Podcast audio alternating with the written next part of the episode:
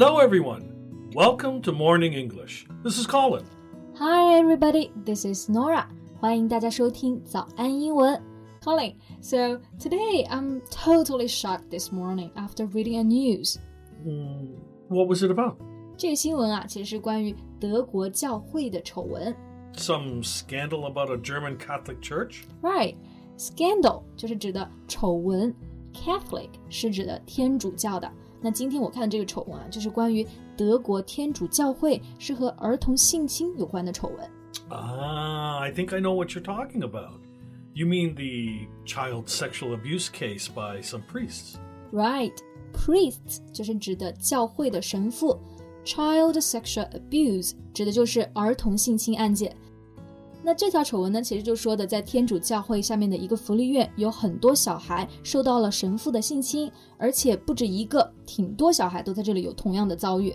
Yeah, this uh, latest scandal came to light after a victim filed a case to claim for compensation. Yeah, come to light 等于就是来到光下面嘛，引申的含义就是曝光。那这个最新的这个受害人啊，他今年已经六十三岁了，他在法院提交了诉讼，并申请赔偿金。虽然最后呢他胜诉了，但是在采访中却说道：“可这些钱有什么用呢？”I think for those victims, this is not just physical abuse; it's ah even more spiritual abuse. Yeah, I can see your point. 我觉得就是这种行为对受害人来说，不仅仅是身体的折磨，更多的还有心灵折磨。因为其实神父在天主教是有一定地位的嘛，人们都很相信他。Right. The news also definitely destroyed some churchgoers' trust. 没错，churchgoer。那这个单词其实就是 church 加上 goer，意思呢就是经常去教堂的人，做礼拜的人，也就是教徒的意思。那今天呢，我们就一起来聊一聊。德国天主教丑闻的这个事件，在节目的开始给大家送一个福利，今天给大家限量送出十个我们早安英文王牌会员课程的七天免费体验权限，两千多节早安英文会员课程以及每天一场的中外教直播课，通通可以无限畅听。体验链接放在我们本期节目的 show notes 里面了，请大家自行领取，先到先得。So according to the victim. Uh, during the 10 years that he lived in the children's home, nuns would allegedly take him to the priest's apartment once or twice a month. Yeah, the nuns were aiding the sexual abuse. Nuns 其实就是指的修女啊。那这个受害人称啊，他在那里住的十年，每一两个月就会被修女带到神父的房间去。所以其实就可以看出来，修女和神父是合作关系，听上去非常的可怕。Yeah. Uh, he also mentioned that many of the children who were involved at the time are dead now, mm-hmm. many of whom died by their own hand. 是的，听起来非常的难过啊。就是他自己是得了创伤后应激障碍，还有抑郁症，而当年一起生活的很多同伴们大多都死了。Many died by their own hand。这个表达呢，其实就是，嗯、呃，比较委婉的说，他们很多都是死于自杀。Right. Ah, news is appalling. Criminal, but true. Yeah, I feel the same. Appalling means something extremely bad and shocking. 意思就是骇人听闻的。Yeah. Now, when you say something is criminal, it is usually connected with crime and morally wrong. 对，criminal 除了名词表示罪犯，它做形容词的时候呢，可以表犯罪的、不道德的。那大家可以想一想，儿童福利院变成了性侵的场所。这真的不仅是骇人听闻、不道德的，更可怕的是，它竟然是真实的。 Right. Now, although the court ruled on the case in May of this year, it was not made public until now.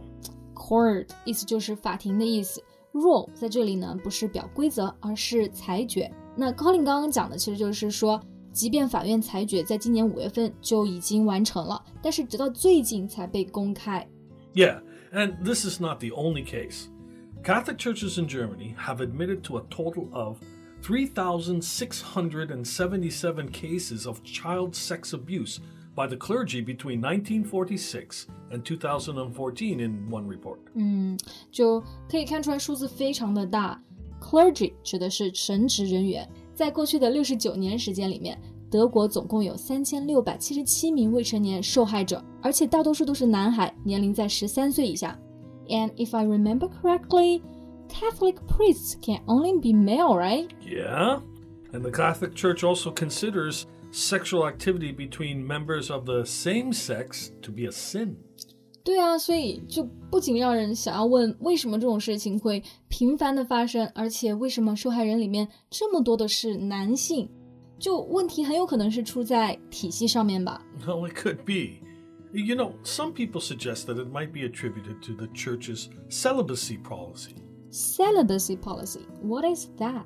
Well, it means not having sex. Mm-hmm. So priests and Catholic churches are not allowed to marry. 啊，celibacy 意思就是独身，而且他们不能够有性生活。那和基督教的牧师不同，天主教的神父呢，他们是不能够结婚的。所以呢，有人猜测就是因为这个原因，导致这类案件频频发生。 Right. Anyway, it's still just a guess. But somehow I feel disappointed when I know that only 38% of those criminals are prosecuted. And that's the number shown in an official report. Indeed, to prosecute is to officially charge someone with a crime in a court，意思就是起诉。报告里面其实就提到了，只有百分之三十八的罪犯被起诉了，而且起诉之后，他们还只有轻微的处分。 那包括前面刚刚讲到那个案件，就是在五月份虽然已经出了结果了，最近才公布。所以其实想一想啊，真实的情况可能比报告里面写的更加糟糕。This might just be a tip of the iceberg. Oh, yeah, very likely. And you know, this kind of case is also very common in North America. 嗯，是的，之前我看到美国有类似的新闻，不仅仅在德国啊，其他的地方这种事件也在发生。 Right. Actually, there was a very famous film based on a similar true story named Spotlight, which shows the cover up at the highest level of religious and government establishments. 对，这个电影非常有名，那它的名字叫做《Spotlight》，聚焦，评分非常高啊。然后它主要讲的就是关于 cover up。那这个词呢是 cover 中间加了一个连词符，然后是 up，它的意思呢就是掩盖、包庇。 这个电影呢其实就是主要想告诉大家，记者想要曝光此类案件的时候，就受到了来自教会内、教会外对整个事实的包庇。Yeah, the same thing also exists in reality. It's sickening to confront the many who are aware of these cases and do nothing. Right，包庇这类案件的人，我觉得根本就不比那些犯罪本身的人纯洁。如果不是因为这些包庇呢，这种事件呢，也许更早就可以引起重视，得到解决了。Exactly. The cover up is more terrible than the crime. And the cover up by some clergymen is also another reason that some people later just don't believe in churches. 是的，那我在想，对这件事件啊，德国的天主教教会的负责人是不是有什么回应呢？ Yeah. The spokesman for the German Bishops' Conference said they are dismayed and ashamed by it. Bishop 指的就是主教， 是高级的神职人员，他是在神父之上的。那这位发言人呢，他在代表主教会议上的时候就说到，他们对这个结果感到是非常的沮丧，dismayed，而且是 ashamed，感觉到非常的羞耻。 Right. The head of the German church also said it urgently needed to rebuild trust with the churchgoers. 嗯，的确是这样子啊，要重建信任。不过我觉得人们想要的根本就不是道歉，而是真正的改变。 那也希望天主教之后是真的能够杜绝这类事件的发生，重建人们的信任。好了，那今天的节目就到这里结束啦。That's all for today's podcast. This is Nora. Thanks for listening. This is Colin. See you next time. Bye.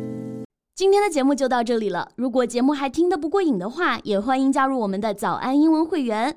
成为会员，您就可以无限畅听我们每天一场免费的中外教直播课，以及两千多节原创系统课程了。今天我们限量送出十个七天免费试听权限，试听链接放在我们本期节目的 show notes 里了，请大家自行领取，先到先得。